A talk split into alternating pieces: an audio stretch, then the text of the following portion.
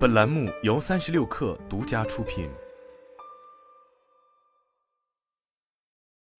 本文来自界面新闻，作者于浩。八月十五日，斗鱼发布了二零二二年第二季度财务报告。财报显示，二零二二年二季度其总净收入为十八点三三二亿元，较二零二一年同期的二十三点三六八亿元，同比下降百分之二十一点五五。较二零二二年一季度环比增长百分之二点一，营收的同比降低与直播打赏监管政策下，斗鱼对直播业务的交互与运营做出调整有关。二季度其直播收入同比下降百分之十八点八至十七点六八三亿元。由于对新商业化模式进行探索，斗鱼广告和其他收入也从去年同期的一点五八七亿元下降至六千四百九十万元，同比下降百分之五十九点一。营收虽降，但盈利能力有所提升。二季度斗鱼毛利润为三点零九亿元，二零二一年同期为三点零六五亿元，毛利率由百分之十三点一提升至百分之十六点九。二季度净亏损也由二零二一年同期的一点八一七亿元降至三千八百八十万元。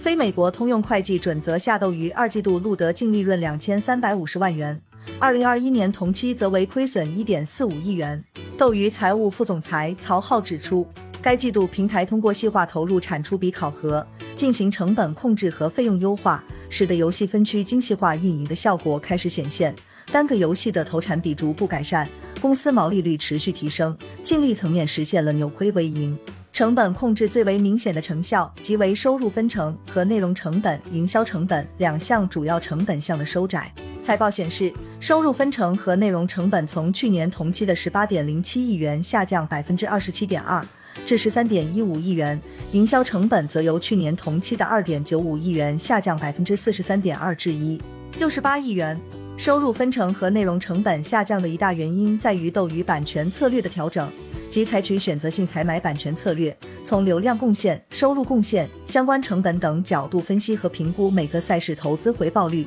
确定版权出价，这一策略意味着对斗鱼而言，版权费用不断走高的头部电竞赛事优先级有所降低。另一方面，斗鱼选择以自制内容生产，丰富社区内容，以弥补头部赛事的空缺。二季度，斗鱼王者荣耀大师赛 S 五再次成为官方合作赛事。在大众化赛事方面，斗鱼面向高校群体推出的二零二二青年精英赛，共计有一百零三所高校参赛，有一点八万高校学子报名。组成近三千支战队，在缺失了部分头部赛事版权的二季度，斗鱼的用户数据同比有所下降。斗鱼第二季度移动端平均 MAU 为五千五百七十万，二零二一年同期为六千零七十万。二零二二年第二季度的季度平均付费用户为六百六十万，二零二一年同期为七百二十万。现金储备方面，截至六月三十日。斗鱼的现金及现金等价物受限制现金、短期和长期银行存款为六十六点八五亿元，截至三月三十一日，上述款项总额为六十三点一五亿元。或受财报中亏损收窄 （non-GAAP 扭亏为盈）的影响，截至发稿前，斗鱼盘前股价上涨百分之十一点二零，报一点三九美元每 ADS。